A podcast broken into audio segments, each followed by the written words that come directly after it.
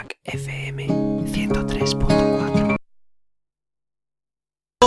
gente, te respiro, gente, te acerco mis manos y te siento, gente, de un lugar distante. Buenas noches, conciencias. Vamos a nuestro mundo.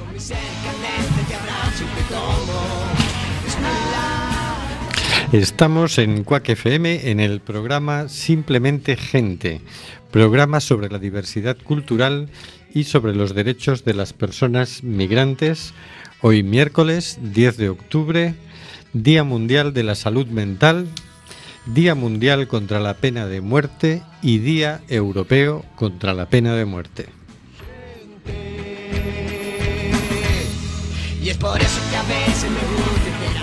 Recuerda, nos puedes enviar tus opiniones y comentarios en directo por WhatsApp al 644-737-303 o por Facebook a Simplemente Gente en Cuac FM. Nos encanta saber que estás ahí.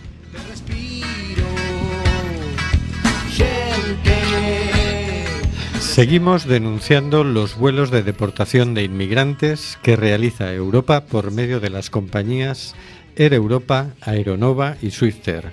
No vueles nunca con ellas.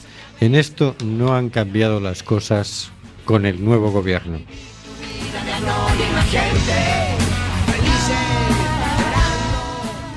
Tenemos en control al mago de las ondas, Carlos Reguera. Hola, Carlos. Hola amigos y amigas, un nuevo programa, un nuevo día internacional, qué bonito, qué bonito. Vamos allá. Al otro lado del hilo telefónico está el señor García. Hola, señor García. Buenas noches a todas y a todos. Han pasado 100 años. ¿Es posible que, no, que apelemos a los vientos del irracionalismo 100 años después? Mm, 100 años. Claro. Bueno. Y también tenemos al señor García. Hola. Ah, digo, Óscar. perdón, a Oscar G. Eh, Hola, Óscar. El señor García me ha dejado el teléfono, me lo ha pasado porque sabe que me toca saludar a mí. Ya, claro. Buenas, buenas noches a todas. Bueno, ya ha llegado el otoño, ¿no? Ya llueve, ya... A ver, acá todavía no llueve, es un día precioso de primavera, alucinante.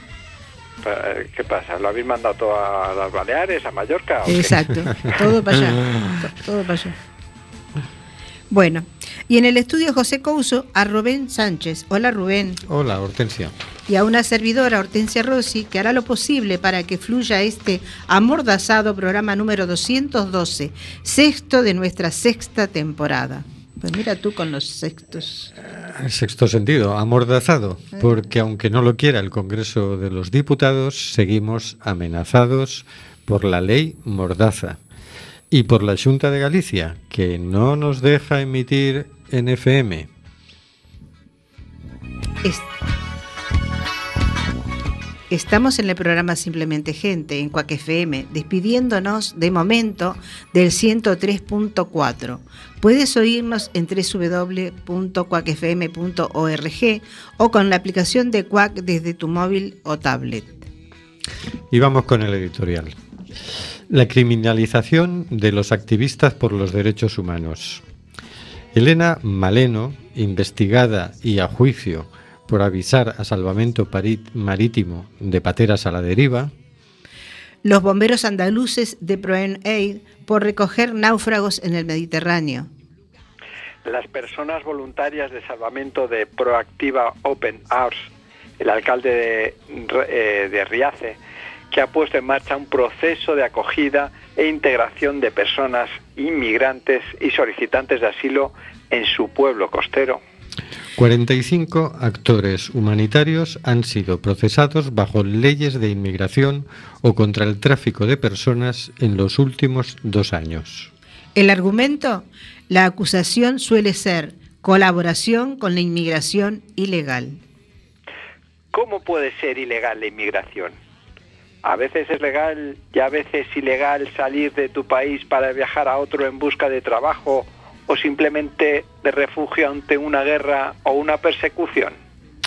El artículo 13 de la Declaración de Derechos Humanos recoge el derecho a la libre circulación. Este derecho es pisoteado por todos los países que cierran sus fronteras, como las cierra la Unión Europea. Los países europeos están usando leyes dirigidas a traficantes y contrabandistas para criminalizar a aquellos que actúan por motivos humanitarios. Es una chapuza legal que les suele salir mal, pero que traba la acción de las personas y colectivos solidarios. Sería más fácil, más ordenado y desde luego menos criminal respetar el derecho a la libre circulación de las personas. No moriría nadie tratando de entrar a Europa o a Estados Unidos por vías inseguras. No existirían las mafias que hoy se alimentan precisamente de esa política migratoria asesina. La criminalización de las personas y ONGs que salvan vidas es una vuelta de tuerca más de esa política migratoria.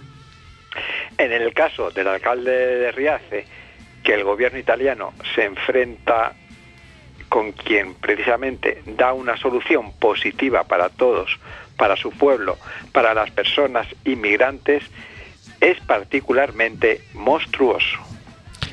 Crean un problema aparente. En realidad, la inmigración nunca ha sido un problema. Para ganar votos, presentándose como salvadores, con su mano dura que hace que mueran miles de personas todos los años. Y si alguien, como el alcalde de RH, que lo resuelve con inteligencia y con solidaridad, lo criminalizan, lo desprestigian y lo usan como castigo ejemplar, para que no cunda su ejemplo. Hoy es el tiempo de los antivalores y la desintegración. Pero los triunfadores de hoy no tienen asegurado el futuro. Por mucho que les pese, una nueva civilización están haciendo y son precisamente estas personas solidarias a quienes ellos persiguen el fundamento del futuro. Pues sí, yo coincido con eso. Yo, a ver, eh, todos los días me planto y digo, bueno, no hay que desmoralizarse, hay que seguir en la lucha, en diferentes ámbitos, ¿no? En la vida cotidiana de uno, personal y, y, y en lo que tiene que ver con la sociedad donde vivimos. Y yo coincido con eso, que a fuerza de tanto palo, sí, las nuevas generaciones van a ser solidarias en todo el mundo, porque esto sucede en muchísimas partes del mundo. Y que la injusticia de a poco se va a ir aplastando. Eso es lo que yo confío. Yo también. Nos dice, hola a todos y todas. Aquí estoy en posición para pasar un rato en vuestra compañía. Es Nuria, ¿no? Sí, creo Buenas que es noches, Nuria. Nuria. Sí, sí. Bueno, Nuria, bienvenida, buenas noches, como siempre. Nuestro sector en Igualada ha infiltrado. Sí, y tal. Igualada que también estaban anunciando para esos lares mucha tormenta, mucha lluvia, mucho... Coge los remos, Nuri, coge los remos. Cuidado que va. Bueno, bueno, bueno. Pues vamos a pasar a la siguiente sección.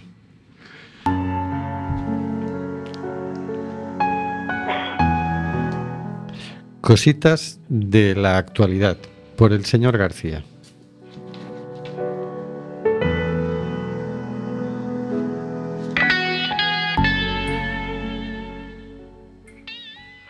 Hoy, esta semana, hoy y esta semana traemos una noticia recogida de nuevo de el diario, no, de nuevo sí, del diario.es. Y que tiene que ver con ese comentario que hacía la señorita Rossi de las nuevas genera- generaciones. Las McHuelgas de los jóvenes británicos están reescribiendo el capitalismo. En un extracto que hemos hecho de la noticia, leemos, el día en que los trabajadores de McDonald's se pusieron en huelga fue el mejor día de la vida de Sam Balma- Balmath. Lleva la fecha tatuada en el brazo. Estaba muy cansada y abrumada, cuenta mientras recuerda el piquete en Cranley, West Sussex, Inglaterra, en el que protestó frente a un restaurante de la cadena de comida rápida. Estaba allí con gente a la que amaba y junto a la que trabajaba, luchando juntos para lograr algo que fue lo más poderoso que sentí en mi vida. La manhuelga había comenzado.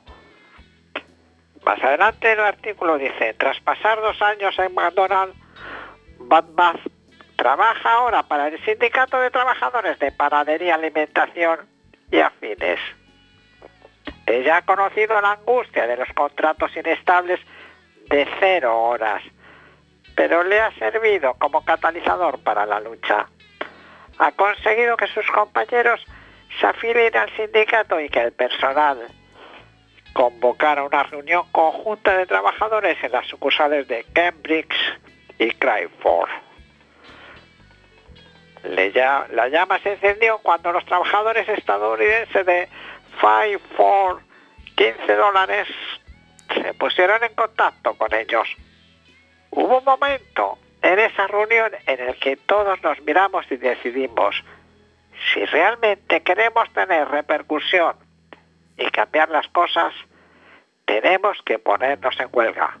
Recuerda, el cultural es uno de los desafíos que enfrenta su lucha. En el superexplotador sector de la hostelería y venta minorista, a los trabajadores les hacen sentir que son inútiles personas que no merecen un salario adecuado y seguridad de verdad. Tenemos que empezar a pensar que nos merecemos más que esto, afirma Batman. Todos merecen poder vivir y tener una buena vida, añade. Sentir la fuerza del grupo es lo que está volviendo a aprender una nueva generación castigada con deudas, cuando aspira a obtener una educación universitaria y sin empleos seguros, bien remunerados, ni viviendas decentes y asequibles.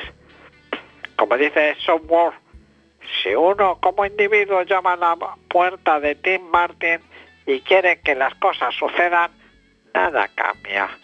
El cambio se produce cuando lo hacemos de forma colectiva. Lo que despierta la esperanza es que los jóvenes no se están limitando a buscar un beneficio para su lugar de trabajo. Lo que quieren es ni más ni menos que la transformación de todo el sector y la sociedad.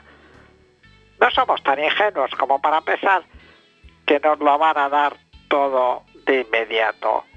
Pero si nos unimos en el sector de la hostelería, si nos unimos en el sector de la hostelería, esperamos poder impulsar los salarios y las condiciones de nuestra industria y de toda la sociedad en general, dice Heble.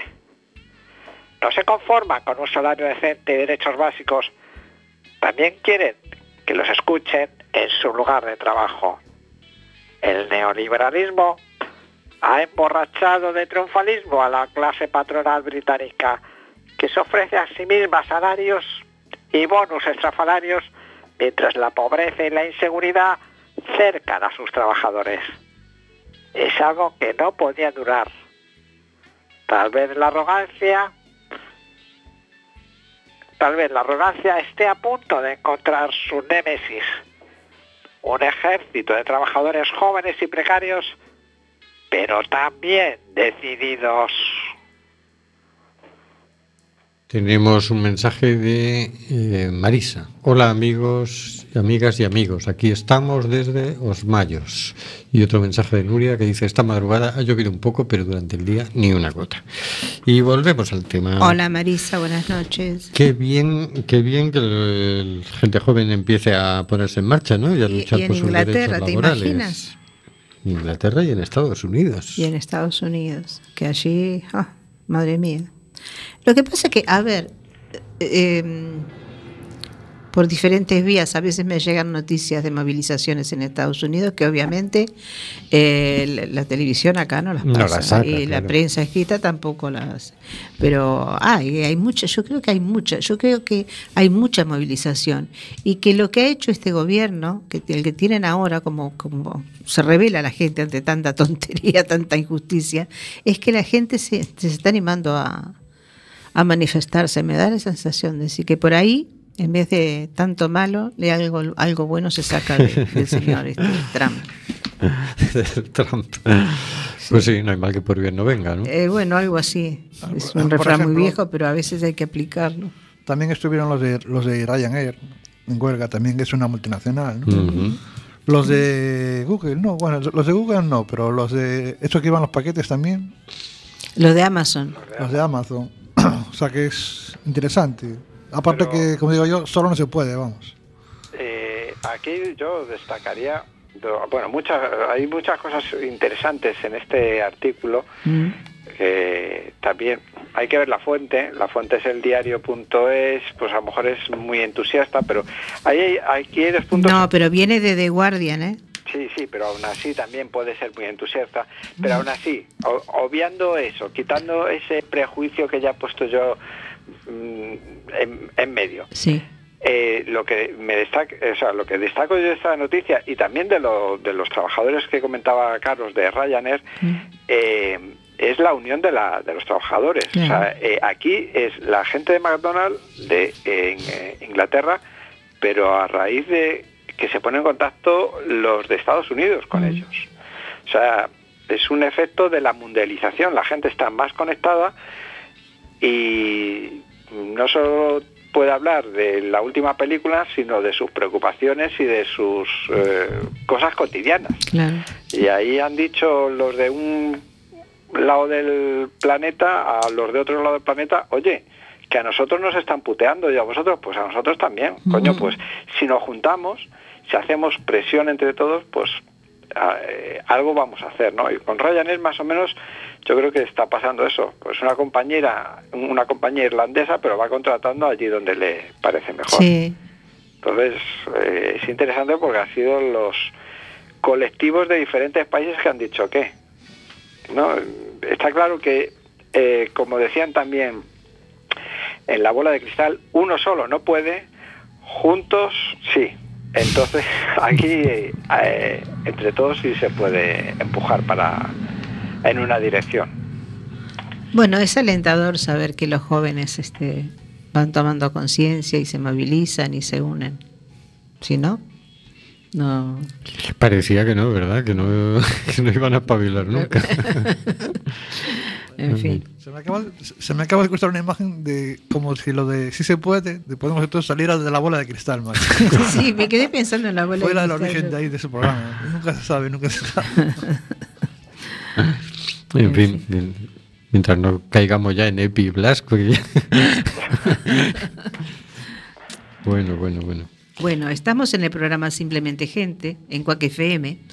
Pueden oírnos en www.cuacfm.org, también con la aplicación de Cuac desde tu móvil o tablet, y también nos puedes enviar tu mensaje por Facebook a Simplemente Gente en Cuac FM. Envíanos tu mensaje, nos encanta saber que sigues ahí. A la huelga de Puaj. Ah, la abuela.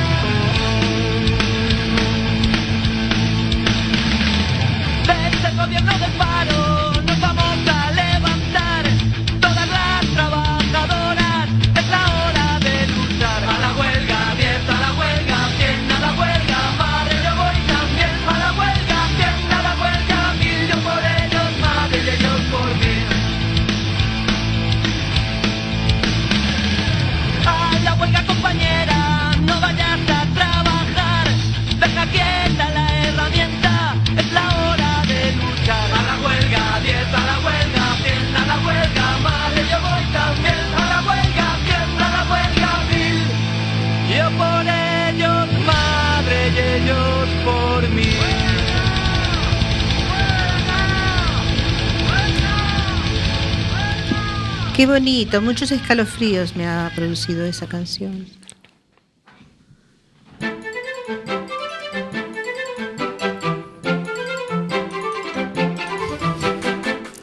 Otras cositas de la actualidad. Por De- Hortensia Rossi. Ah, gracias. Ya, yo, como siempre, precipitada, apurada.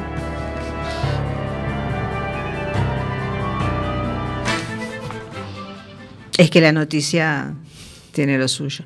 Detenido el alcalde de la localidad italiana de Riache, símbolo de acogida por favorecer la inmigración ilegal. Esto es del diario.es del día 4 del 10 de 2018.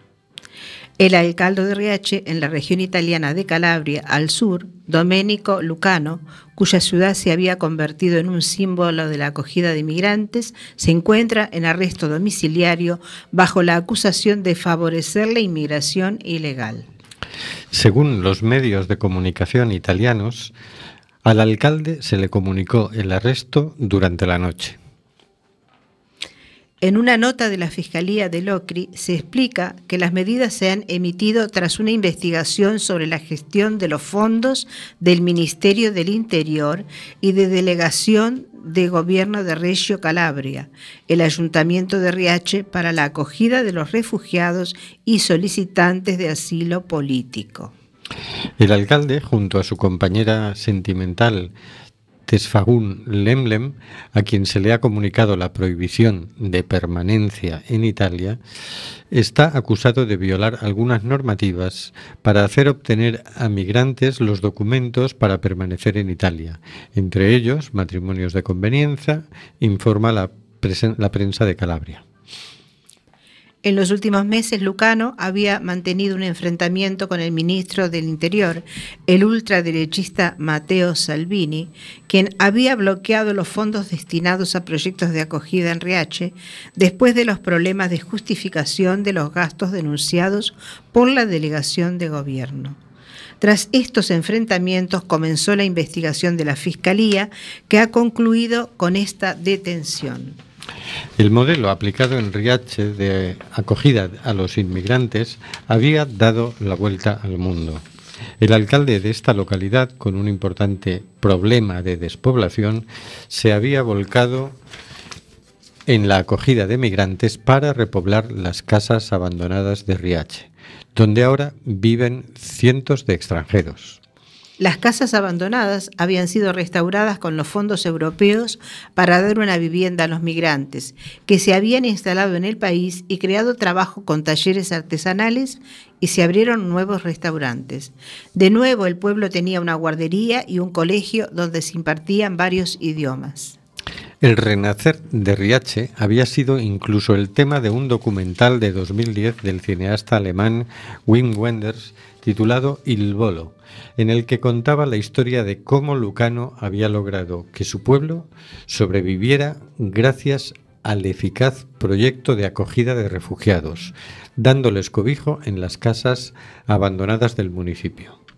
En 2016, la revista Fortune le incluyó entre los 40 líderes mundiales más influyentes y el pasado verano, la alcaldesa de Barcelona, España, Ada Colau, visitó el pueblo italiano y destacó su ejemplo de buena política en la acogida de refugiados y también de integración y lucha contra la xenofobia.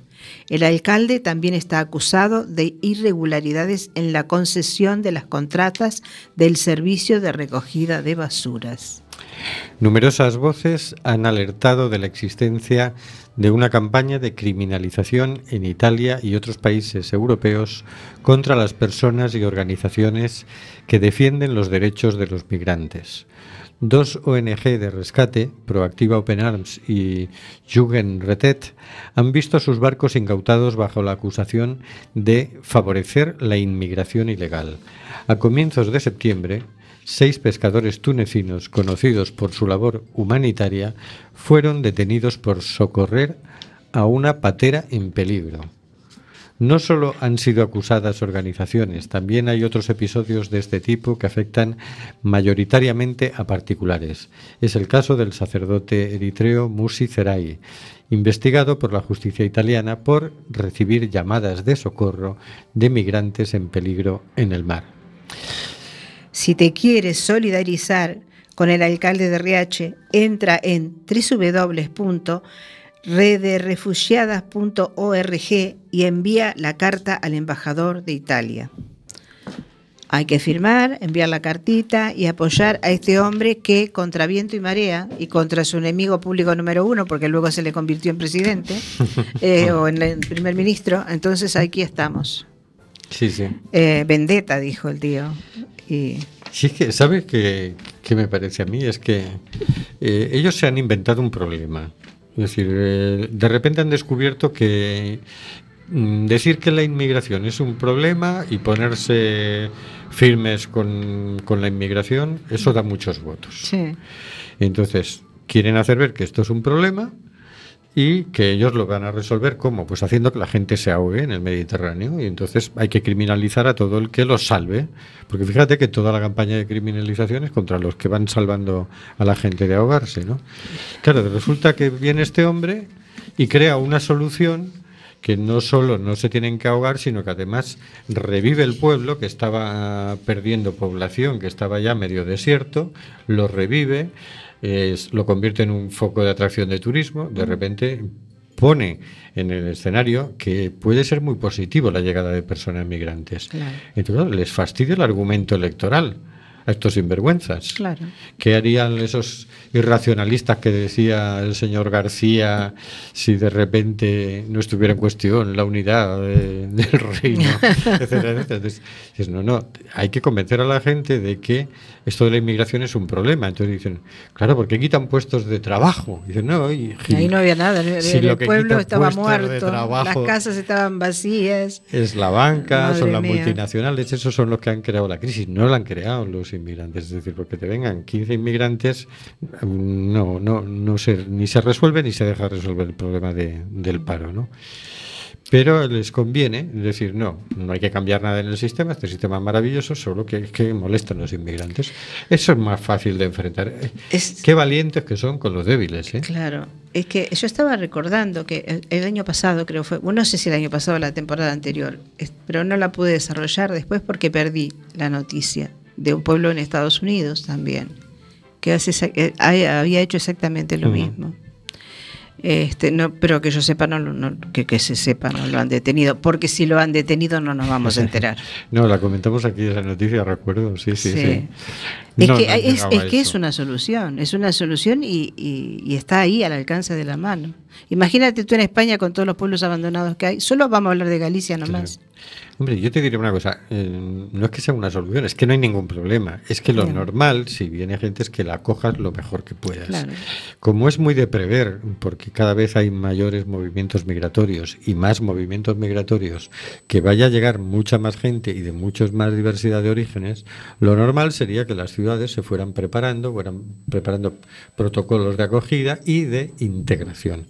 Y además fueran aprovechando toda esa fuerza de gente joven, gente valiente, gente capaz, que viene precisamente para defender a sus familias y poder enviarles un tal, fuera aprovechando todo ese ímpetu para el crecimiento de la ciudad, tanto cultural como económico, etcétera. ¿Qué es lo que ha hecho el señor alcalde de Riache? Exacto. Pues no. Resulta que en vez de prepararse las cosas y, y- y aprovechar la situación, no hacen nada. Quieren seguir eh, gobernando las ciudades como si no existieran los movimientos migratorios, que es lo mismo que, que, eh, que seguir viviendo como si no supiéramos que existe el cambio climático. Eh, Y que a lo mejor tienes que andar previendo inundaciones, tienes que andar previendo huracanes, tienes que andar previendo cosas que hace 20 años no hacía falta prever porque no te iban a pasar. Como mucho una tormentita. Hoy en día hay que... eh, la- va cambiando el mundo, va cambiando el clima, van cambiando las circunstancias, luego hay que adaptarse a las nuevas circunstancias. Y para eso están los señores elegidos por el pueblo, ¿no? ya, pero mira tú lo que eligen a veces. Sí, esa es otra. Esa es otra, porque mira lo que es que yo eh, es que escucho a este hombre, al italiano, y me acuerdo de ahora del que ganó, va, el que ganó, pues, está prácticamente ¿no? en Brasil. Entonces digo, madre mía, ¿qué lo que está pasando? Pero tú dijiste algo que eh, hay que enaltecer, me parece a mí, ¿no? Darle valor real a las personas migrantes, más que nada a, a todas, en general a todas. Pero las que llegan en tú- tú- por ejemplo, que arriesgan su vida, eh, de esa manera tan atroz, porque viajan de esa manera tan atroz, es que mm, los gobiernos no se dan cuenta del valor real que tienen esas personas. No, no, luego no se dan cuenta. Si no, no Porque hay que tener un temple muy especial para hacer eso. Y esas personas pueden perfectamente mejorar la sociedad con la que, en la cual van a convivir, porque tienen otros valores, otra manera de pensar. Y de pronto eh, los intereses eh, que, que, digamos, nos han dominado en los últimos años en la sociedad capitalista, pues ellos igual hay otras cosas que le dan mucho más valor y eso en comunidad hace que aprendamos a vivir de otra manera, mejor me parece, más positiva. Bueno, a mí lo que me parece es que en general que son gente valiente, gente joven, gente fuerte, no mucho más tampoco. Quiero Bueno. decir, que vengan, vale, vale, pues particípate, intégrate. Participa en los movimientos de apoyo a los inmigrantes, por ejemplo. Yo esto se lo, se lo anoto a ellos en su debe, ¿eh? se lo anoto a ellos. Lo decía una entrevistada hace Eh, poco. Claro, nosotros lo tenemos que tomar como un fallo nuestro. Pero ellos deberían tomarlo como un fallo suyo. Tampoco vamos a inventarnos eh, que son más solidarios que nadie. Bueno. no, son muy valientes, se saltan las vallas, se meten en el desierto, superan obstáculos. Eso sí, mm, mm, no nos cuesta nada más. Entonces, en principio son gente muy válida para trabajar, para integrarse y contamos con ello, porque tampoco vamos a hacerle un examen moral a las personas que vienen, ¿no? Bueno. Pero mm, bienvenidos y vamos. Pero esa asignatura está pendiente no solo para ellos, sino para todos. Mm, El tema de la solidaridad todavía está muy atrasadito, ¿no? Pues sí, y no otro- te voy a contestar nada a todo lo que dijiste porque esto lo voy a hablar en otra mesa reunida acá contigo, no. Nos dice Nuria, esto es el mundo al revés. Si alguien lo entiende, que me lo explique. El otro día, si vale como ejemplo, eh, salía un- una noticia que eran dos refugiados sirios que estaban en Alemania. Y entonces, como estos tíos eran ingenieros, pues habían hecho un invento que era una bola con palos y tal. Entonces, el rollo era, era una bola para detectar las minas. Entonces tiraban un- una bola que estaba for- formada por unas estructuras y cuando tocaba una mina explotaba. Entonces era poner cuatro palos y seguían tirando la bola, ¿no? Ujú. Y era un invento que habían hecho refugiados sirios, ¿no?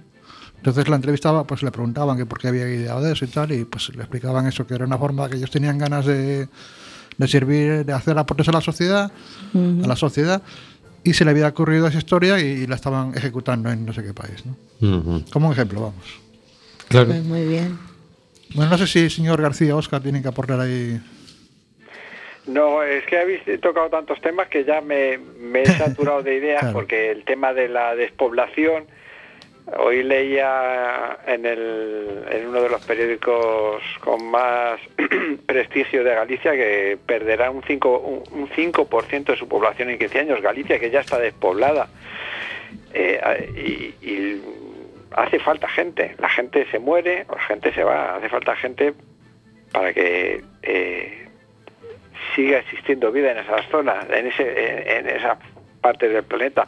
Luego hablan de las pensiones y dicen, no, si es que nos hacemos mayores y hace falta gente que venga a trabajar y no hay gente, no hay eh, la curva demográfica aquí los los natural, los nativos de aquí no, no tenemos suficientes hijos para que luego vayan a trabajar. Otra cosa son los puestos de trabajo, que eso se ve por otro, por otro lado que hace falta gente, más gente, que venga gente de fuera para poder sostener las pensiones. O sea que por un lado te dicen que no queremos a nadie, lo- los irracionalistas estos dicen que no queremos a nadie, pero por otro lado ellos directamente no, pero sus primos o, los, o quienes les subvencionan están diciendo que se hace falta gente. Yo creo que en el fondo hay muchos temas. Uno es esta cultura de individualismo que ha arraigado tan fuertemente, esta cultura tan propia del capitalismo, de yo por mí mismo me valgo y los demás no tienen, no- so- o son herramientas o no son nada. Eso hay que ir superando con la noticia que nos contaba el señor García. se- yo creo que hay atisbos de que eso se va eliminando. Y por otro lado se me ha ido la otra cosa que iba a decir. Tanto hablar, se me olvida. Es que haces un discurso tan complejo que como no tengas un esquema anotado en la página, no me extraña. A mí me pasaría lo Es que mismo. hemos- hab- eh, habéis tocado tantos temas con, con esto que ya yo mismo me, me he perdido en, en, mi, en mi misma idea. Bueno, vamos a Pues- escuchar una canción. Sí, pero antes me dejas decir algo. Mm. No, que me quedé ahí trabada en el artículo 13 de la Declaración de Derechos Humanos, que recoge el derecho a la libre circulación. Mm. Y tendremos que empezar a hacer manifestaciones reclamando que ese derecho sigue vigente y que lo pongan en práctica. Bueno, lo puedes proponer en la próxima reunión, pero Manifestándonos. Exacto. a lo mejor que eso de las manifestaciones tampoco es tan eficaz, ¿eh? No lo sé. Yo creo que hay que hacerla muy de cuando en cuando. Muy de Eso es un cuando. debate que habría que tener en algún momento. Bueno. ¿Y entonces qué? ¿Nos quedamos calladitos en casa esperando que.? Porque o, es- o se hacen manifestaciones o nada. No. ¿Esas son todas alternativas, según no, tú? No, no, no. A mí me gusta hacer manifestaciones. Ah, bueno, bueno. Sí, sí.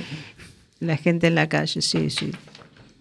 Se siente, se siente. Oscar iba a El decir pueblo algo. está presente. No, que a lo mejor es momento también de crear, ¿no? Es, es otro de los discursos que, de las ideas que, que se me, que quería decir antes, que es un momento nuevo, Sí. que, que las cosas de antes, algunas herramientas pueden valer, pero Sí. también eh, yo creo que es momento de hacer, de reivindicar y de proponer cosas nuevas, no volver a los viejos métodos siempre.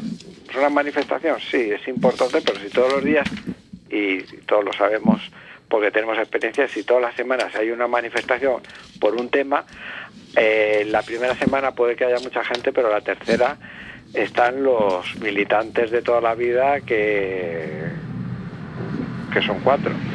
Entonces, Eh, eso es cierto, ¿no? Pero yo quiero ver eh, dónde están las nuevas este, formas de lucha. Ah, pues eh, la- las hay, las hay. Las hay, lo que pasa es que a lo mejor tampoco por nuestra época de formación, por nuestro paisaje de formación, no la, tampoco las vemos. No las vemos, claro. No las vemos porque aunque las veamos no las reconocemos. Quiero decir, pues no hemos trabajado aquí para poner en marcha, por ejemplo, Acampa, que era un multievento de exposiciones fotográficas, charlas, talleres, etcétera, etcétera.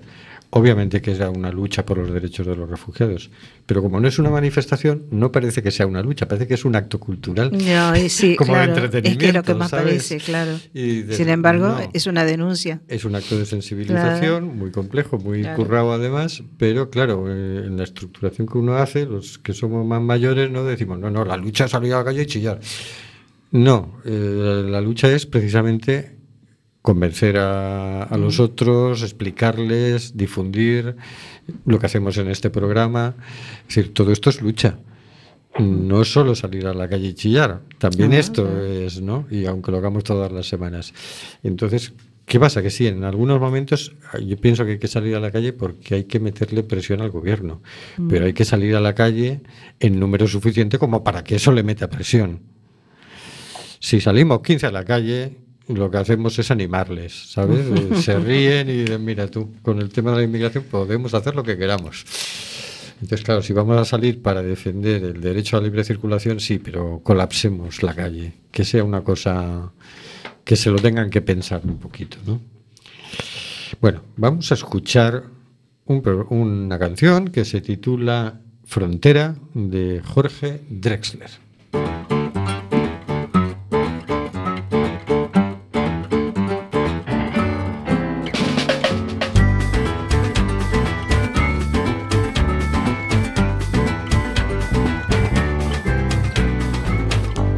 Yo no sé de dónde soy, mi casa está en la frontera. Yo no sé de dónde soy, mi casa está en la frontera y las fronteras se mueven como las banderas. Y las fronteras se mueven como las banderas. Mi patria es un rinconcito, el canto de una cigarra. Mi patria es un rinconcito, el canto de una cigarra. Los dos primeros acordes que yo supe en la guitarra. Los dos primeros acordes que yo supe la guitarra. Soy hijo de un forastero y de una estrella del alba. Que si hay amor, me dijeron que si hay amor me dijeron, toda distancia se salva.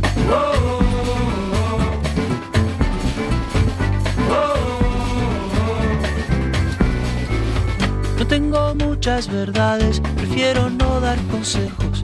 No tengo muchas verdades, prefiero no dar consejos. Cada cual por su camino, que igual va a aprender de viejo. Cada cual por su camino, que igual va a aprender de viejo. El mundo está como está, por causa de las certezas.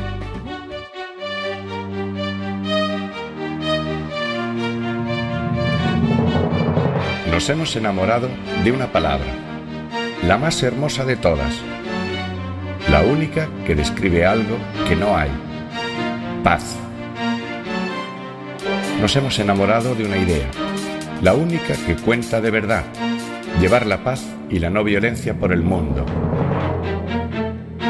Y lo estamos haciendo, con la mayor marcha mundial que la humanidad haya conocido jamás. La marcha por la paz y la no violencia. Un recorrido que pasará por más de 100 países. La realización de la Segunda Marcha Mundial, que comenzará el 2 de octubre del 2019 en Madrid y durará hasta el 8 de marzo de 2010, se anunció en el marco de las Jornadas por la No Violencia que se celebraron del 15 al 18 de noviembre en Madrid. Estas jornadas, impulsadas por Mundo Sin Guerras y Sin Violencia y coorganizadas, entre otros, por Red de Parlamentarios por la No Violencia, Proliferación y el Desarme Nuclear, Fundación Cultura de Paz, España No Violencia 2018, Ecologistas en Acción, Presencia, Presencia, Hay Paz, se desarrollaron en varios escenarios de la capital madrileña, desde el simbólico Congreso de los Diputados hasta el popular barrio de Vallecas, pasando por el Ayuntamiento de Madrid en la Plaza Cibeles. El interés de los organizadores ha sido introducir la no violencia en sus distintas expresiones en todos los ámbitos sociales, tanto en el estatal como en el municipal o barrial. Esta dinámica se va a potenciar en el desarrollo de la Segunda Marcha Mundial, tratando de incidir y actuar en todas las franjas sociales con los temas de la paz y la no violencia. El día 15, en la sala Clara Campoamor del Congreso de los Diputados de España, se abordó el tema de la seguridad global, el riesgo creciente de uso de armas nucleares en relación al reciente Tratado de Prohibición de Armas Nucleares, que actualmente se está ratificando en Naciones Unidas y que no está siendo apoyado por el Gobierno de España.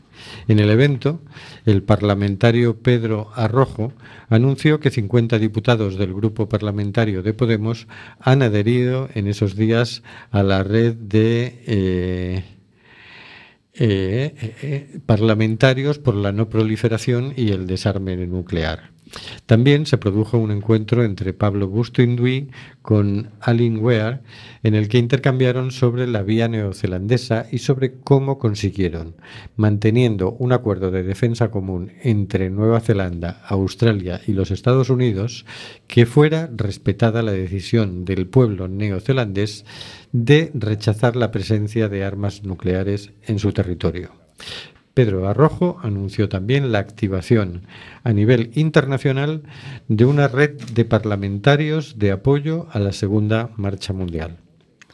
Antonio Zurita, director de la UCI, Unión de Ciudades Capitales Iberoamericanas, red de ciudades que agrupa a todas las capitales iberoamericanas y algunas otras ciudades emblemáticas, manifestó que desde el Ayuntamiento de Madrid y desde la UCI se colabora, respalda y apoya los trabajos de preparación de la Segunda Marcha Mundial y su interés en apoyar los valores de la no violencia, así como desarrollar la propuesta de las ciudades de paz.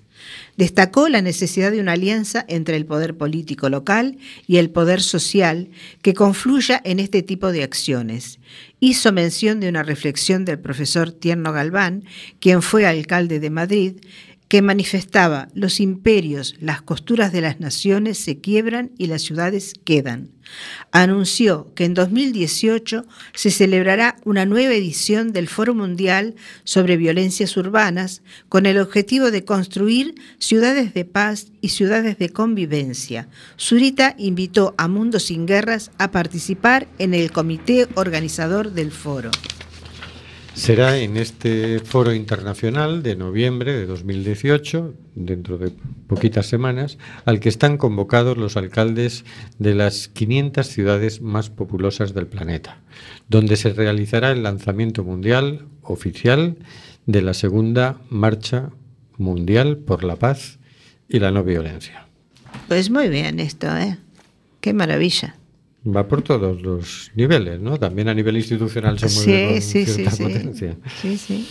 Bueno, pues vamos con la agenda. Pues agenda semanal. Antes, si os parece, Sí. un comentario que tenemos de Maribel eh, por Facebook. Sí. Que después de varias semanas con problemas ha conseguido volver a escucharnos. Muchas Bien. gracias Maribel, porque sin tu aviso no hubiésemos podido arreglar el asunto. Nos dice con el tema de las luchas, lo que hablábamos antes, ¿no? Que hay gente que cree que luchar es emprender una guerra, pero luchar es juntarse la gente para defender una idea. Eh, sí, lo claro. dice ella, pero dice que lo ha dicho anteriormente Neus Catalá. Muy bien. Pues muy bien, gracias Nos alegramos Maribel. de que esté Maribel nuevamente en activo por ahí. Eh, sí. Bueno, sí, vamos con la agenda. Presentación del libro Ser Mujer Negra en España, de Desiree Vela, en el Ágora, lugar da Gramela número 17, a las 12 horas. Organiza Yarama África. Esto es el sábado 13 de octubre. La activista Desiree Vele Lobede, o el próximo 13 de octubre, eh, hace una... Ay, ay, ay. Me entreveré, Rubén. eh. Sigue tú.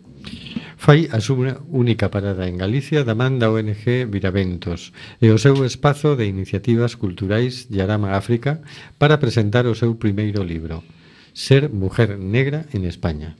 Desiré, activista afrofeminista e comunicadora dedicada ao activismo estético desde 2011, cun blogue eh, negraflor.com e unha canle de YouTube pon en valor a identidade afro ofrecendo contido en forma de vídeos, charlas, relatorios e talleres para coidar o cabelo afro e a pel coa intención de normalizar a percepción sobre as cuestións relacionadas coa imaxe perso persoal das mulleres negras. A parte diso, fala sobre o que lle preocupa como muller negra e española e iso implica tratar temas como o racismo, o privilexio branco e ata in, interés... Ay, madre mía, no veo nada. Interseccionalidade. Ah, ben, de, ajá. dentro do movimento feminista, como fixo durante un tempo desde a revista feminista digital Locas del Coño e colaborando con algúns ou- outros medios como Playground. Ademais, disto impartirá un obradoiro sobre estética áfrica, afro. Dito obradoiro propón un percorrido pola evolución do pelo afro ao, lan, ao longo da historia, dende a Idade Media ata a actualidade, ofrecendo un contexto histórico que axuda a entender as técnicas do cuidado do pelo afro actuais. Tras ese percorrido histórico, falárase sobre os cuidados para unha melena afro saudable. Disculpen, por favor, mi manera atroz de leer el gallego. Hija, no está tan atroz. a mí no me parece tan atroz, supongo que algún lingüista por ahí más exigente que yo.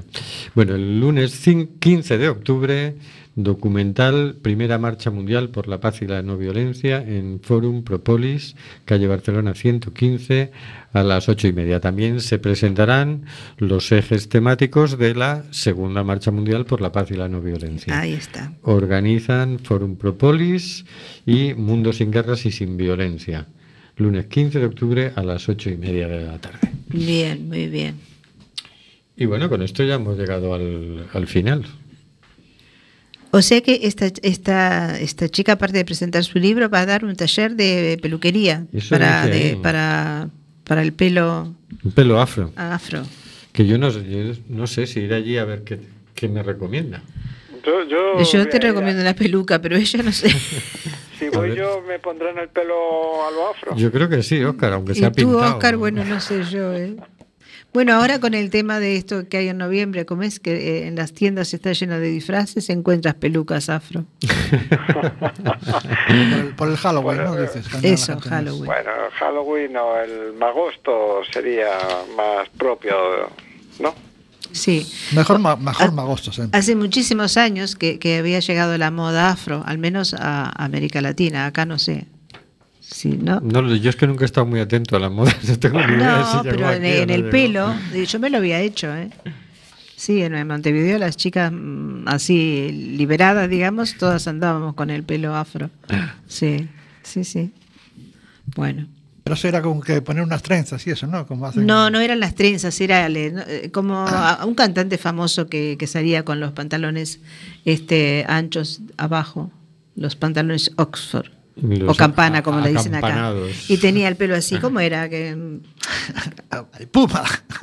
El pelo afro. el pelo afro, bueno, es eso, no eran las trencitas.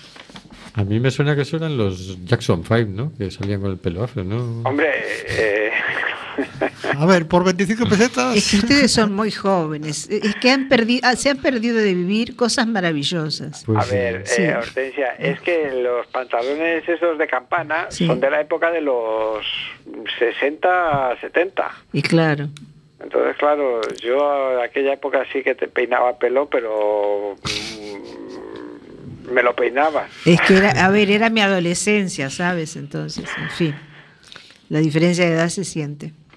Dice Nuria, a Oscar G le clavan los pelos con grapas de colores para que se vea más alegre. Ay, eso es bastante Bruta, de película de terror, gente- ¿no? Vaya gente más bruta. Yo no sé, me parece que eso es una tortura tremenda. Eso es afro, afro dolorísero o algo así. Bueno, Bueno, bueno, bueno, bueno. por favor. Bueno, vamos a terminar este programa porque os estáis ya Vamos a- vamos a terminarlo bien. Estamos y- de cachondeo ya, ¿eh? Aquí hay que poner orden porque Ya esto- es el cachondeo total esto. Bueno, pues buenas noches, Carlos. Bueno, buenas noches, compañeros y compañeras, con pelo sin pelo. Buenas noches, señor García. Ah, buenas noches y construyamos un eh, riace con riace en Galicia. Ay, sí, que sí, ¿eh? Buenas noches, Hortensia. Buenas noches, hemos de buscar el pueblo, ¿eh? Buenas noches, Oscar. Pues por Lugo, Orense hay muchos pueblos, o por la costa también. Bueno, por la costa ya no, que está ocupada, pero por el interior de Lugo y de Orense, más de uno encontraremos. Buenas noches, Nuria. Ay, buenas, buenas noches. noches, Que he dicho eso y no he dicho buenas noches, perdón, Rubén, que te he cortado. Buenas, noches. buenas noches, Nuria. Buenas noches, Marisa. Buenas noches, Maribel. Buenas noches, queridas y queridos oyentes.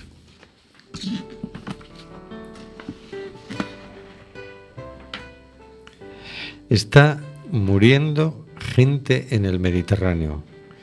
Nosotros hacemos este programa. ¿Qué vas a hacer tú?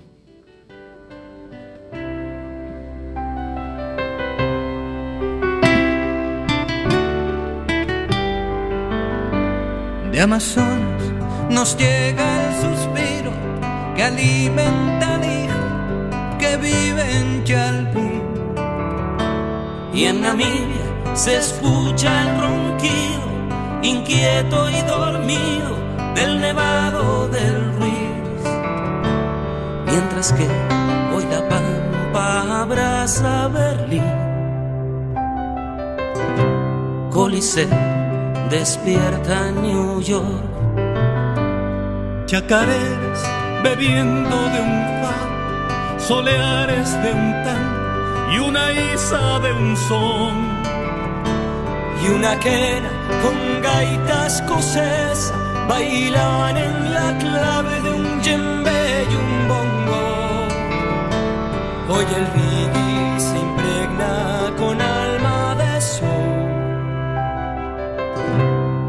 entonando una misma canción. Quizás barriendo fronteras se hermanen las tierras bajo un mismo sol.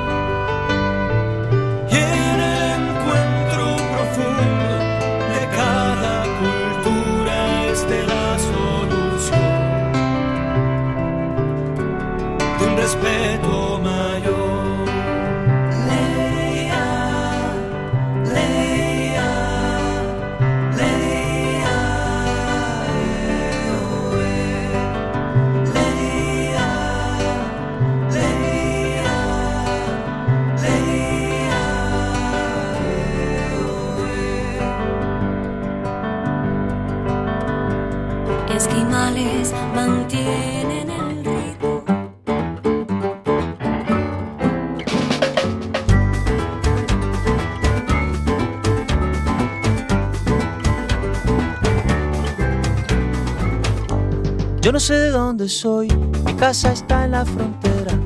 Yo no sé de dónde soy, mi casa está en la frontera y las fronteras se mueven como las banderas. Y las fronteras se mueven como las banderas. Mi patria es un rinconcito, el canto de una cigarra. Mi patria es un rinconcito, el canto de una cigarra. Los dos primeros acordes que yo supe en la guitarra. Los dos primeros acordes supe la guitarra. Soy hijo de un forastero y de una estrella del